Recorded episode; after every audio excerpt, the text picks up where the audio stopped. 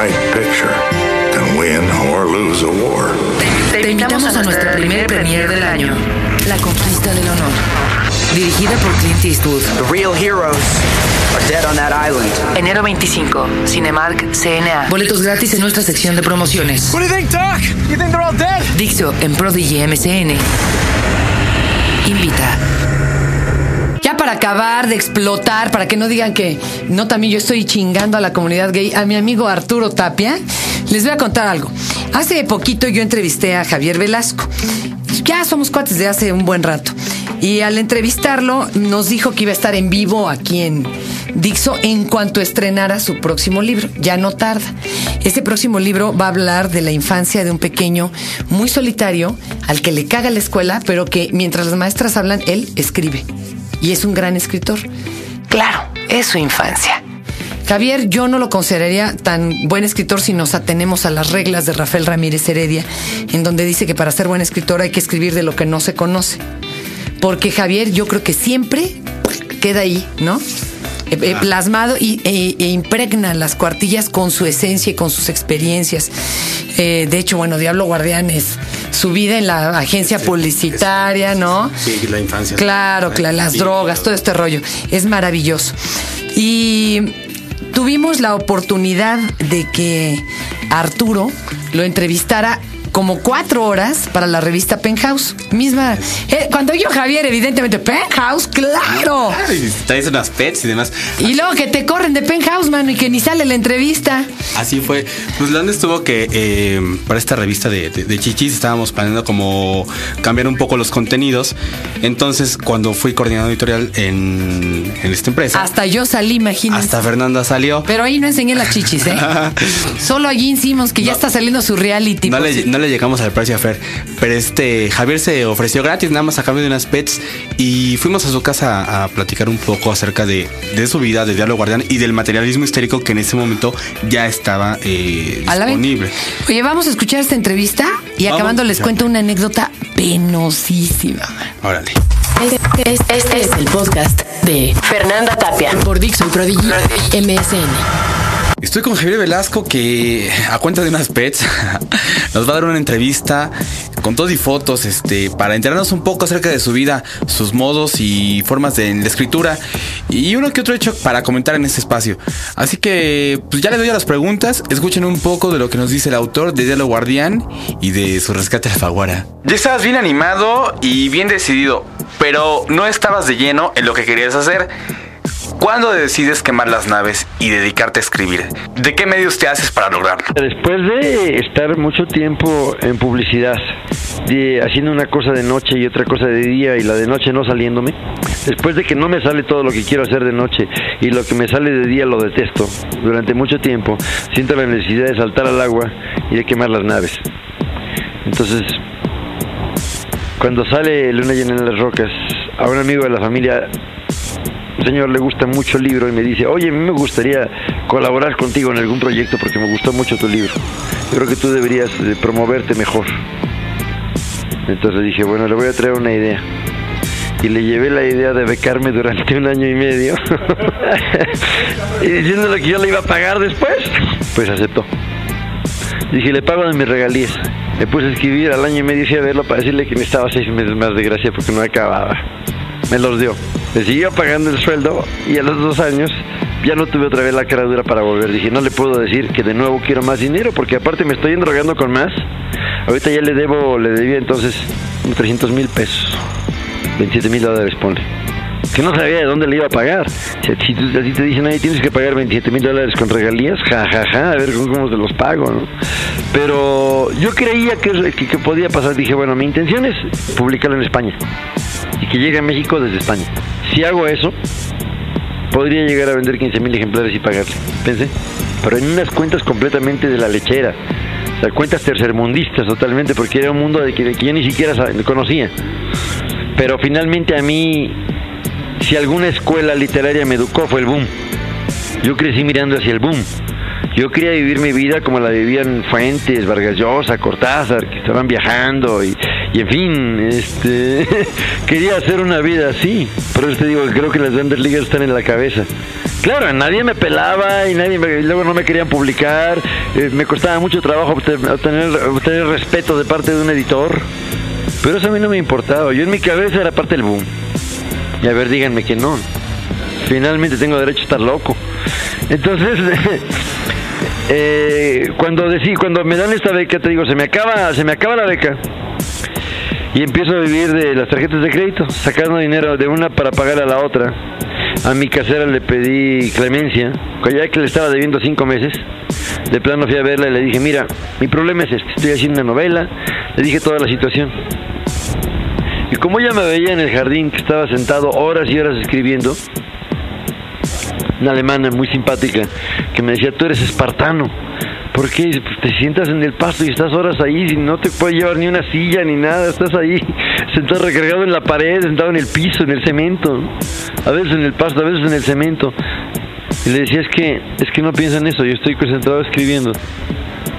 Cuando para, cuando para el momento en que me quedo torcido y ya no me puedo mover, pues ya por lo menos ya hice seis cuartillas y ya no me importa. Entonces por eso ella también me tuvo la paciencia y me dijo, está bien, yo te espero, sigue creando, te espero. La idea de participar en un concurso, ¿cuándo te viene a la cabeza? Y pues me, entró a la cabeza la idea de que quería participar en un premio literario. Básicamente porque dije, yo sé que es difícil que me lo gane, lo, lo tenía muy claro, pero por lo menos tengo una fecha de entrega, un límite, un plazo. Dándome un plazo sé que termino la novela, porque si no, ¿cuándo la voy a acabar? Ni a mi mecenas le dije que pensaba meterla en premio. Me callé completamente, fue un misterio absoluto. Solamente el año anterior, cuando fui a ver a Tomás Eloy Martínez a la presentación, fui a verla yo cuando la considero un scouting. Dije, tengo que venir a ver aquí, a ver qué pasa con esto, porque... Y llevé a una amiga, una amiga muy guapa. Entonces estábamos ahí y no, llegamos muy temprano, nos sentamos hasta adelante. Y dice, bueno, ahora sí me vas a explicar qué estamos haciendo aquí, por qué estamos hasta adelante. Tú me dijiste que odiabas las presentaciones literarias que estamos haciendo aquí. Y es que necesito ver cómo está esta presentación, porque el año que entra yo tengo que estar allá arriba. Se lo dije por farolón. y se me quedó mirando como, este, ¿lo admiro o me echo a correr, no? ¿Está loco o, puede que a lo mejor sí la haga, o se la creo, no? Eh, sí, pues es el típico voluntad de impresionar, pero, pero dentro de mí sí creía. Tengo que estar listo para estar allá arriba. Sé que las posibilidades están en mi contra, pero de nuevo, las grandes ligas están aquí. Yo quería estar listo para estar allá arriba. Llevaba dos años sufriendo en el micrófono en un programa de radio, hasta que aprendí a hablar por radio, porque dije, yo no puedo tener la novela terminada y no saber dar una entrevista. No puedo no saber hablar en un micrófono al aire, en vivo. No puede pasarme eso, porque entonces no estoy en grandes ligas. Entonces estoy, estoy todavía en el rancho cuidando las vacas. No, tengo que aprender. Y durante esos años, tres años, en muchos sentidos me estuve preparando para, como decía, la, ya ves el chiste de la, de la mujer que vende tomates, que dice, le compro todos los tomates, no, luego que vendo, ¿no? Entonces yo quería estar listo para cuando alguien me dijera, le compro todos sus tomates, dijera, claro que sí, tengo un camión con más allá atrás, ¿no? Y así trabajé todo ese tiempo pensando, tengo que estar listo, no para el fracaso, sino para un posible éxito. ¿Qué pensabas de tu novela al meter al concurso? ¿Pensabas que el premio iba a ser tuyo? O mejor dicho, el rescate Alfaguara te lo llevas directo ya a la bolsa? Yo quería que, que las cosas funcionaran. Entonces sentía que la novela era muy rara. Yo la leí y decía, esto está muy raro. Porque no acababa de... Me veía el personaje mujer y decía, no sé si me la van a creer. Tenía muchas dudas. Pero soy un optimista incurable. Siempre pienso que las cosas van a funcionar bien. Siempre. Tengo la, eh, fui muy malandro desde muy chico. Eh, después me dediqué a con mis amigos yo les cambiaba el precio a las botellas de champaña, les poníamos precio de vino a los reyes. Entonces yo a los 17, 18, 20 años me la pasaba bebiendo champaña, pero a lo bestia me nos tomaba. Bebíamos unas 3, 4 botellas por semana. Ya teníamos un sistema para sacar botellas. Habremos sacado unas 300, 400 botellas. Entonces, de hecho, la única gracia que tengo es que te sé, te sé distinguirse de ch- champañas por el sabor. Por eso. Nunca me gustó limitarme. Digo, eran medios bastante deshonestos, pero siempre me- me gustó pensar que las cosas podían pasar. Entonces, cuando andas haciendo eso, ¿qué piensas? Piensas que no te van a agarrar y te van a meter a la cárcel. Porque si piensas lo contrario, te agarran, por supuesto. Llamas a la mala vibra. Entonces creí que podía ganar el premio Un día un, un- un amigo crítico me dijo, no, todos esos premios están arreglados, estás loco. Y me quedé pensando y dije, "Mm, esa es una razón más para intentarlo. No le creo. ¿Por qué? Porque decido no creerle. Punto. No le quiero creer, no me da la gana. y pensé también, otro amigo me dijo, bueno, mira, alguien que estaba ya más, más, más, más, eh, más cerca de, estos asuntos me dijo, mira, yo no sé si estén arreglados o no los premios, pero aún si está arreglado, eso no evita que a los jueces les pueda gustar tu novela y la recomienden para publicar. Dije, bueno, de eso pido mi, lim- mi limosna. Y finalmente no necesito el premio. Si me dicen, te vamos a publicar en España, yo la tengo armada.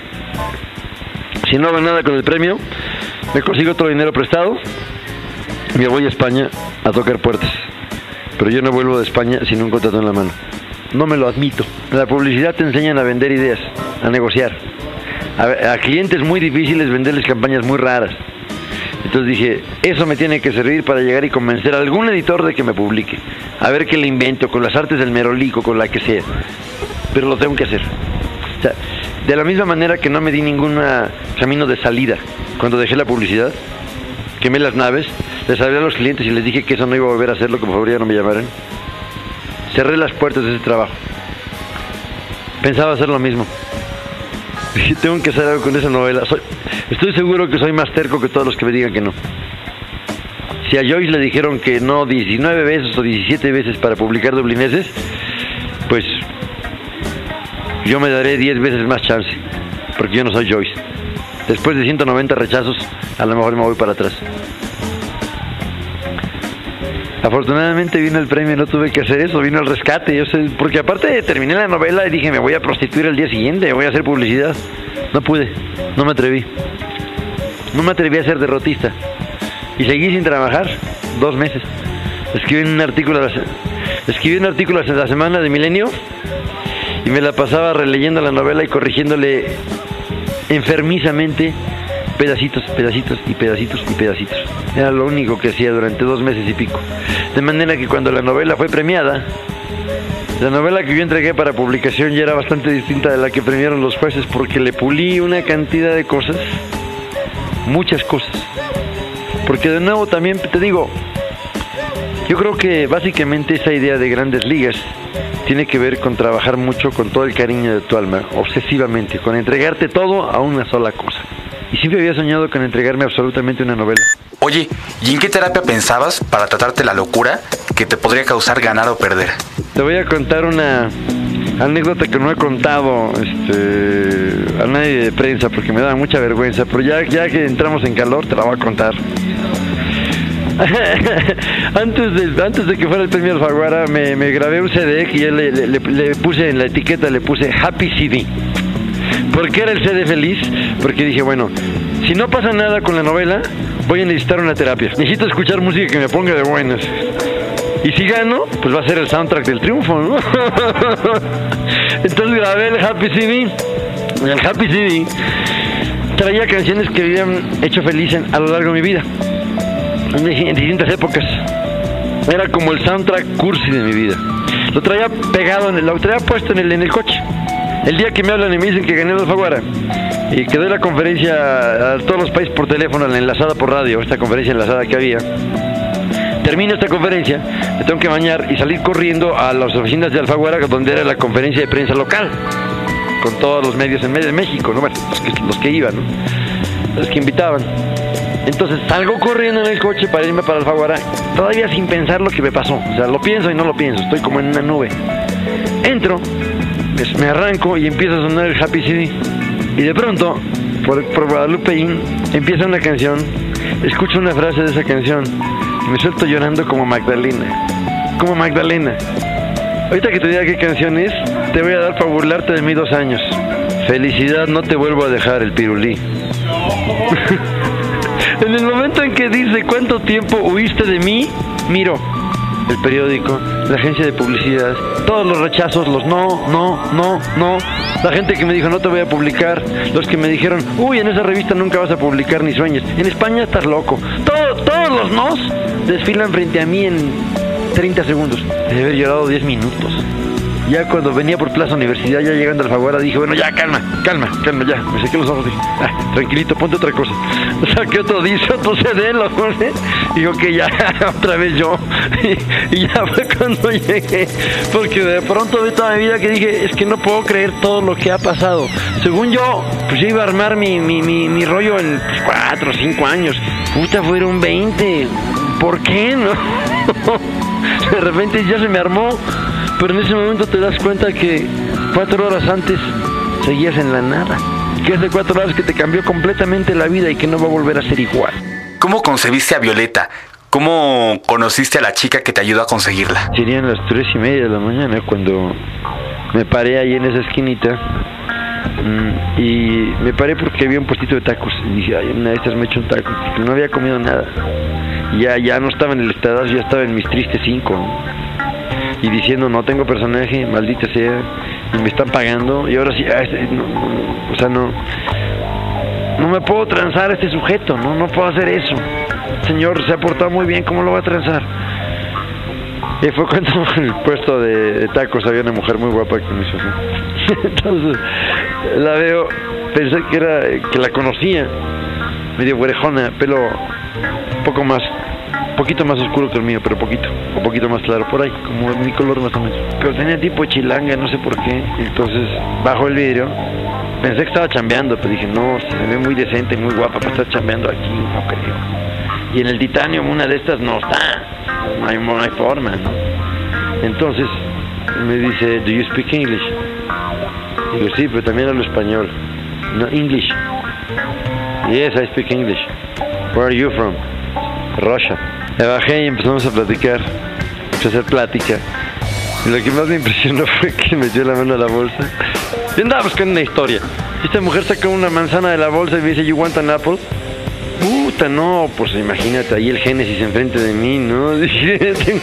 Esto ya se hizo bíblico, esto ya es serio, ¿no?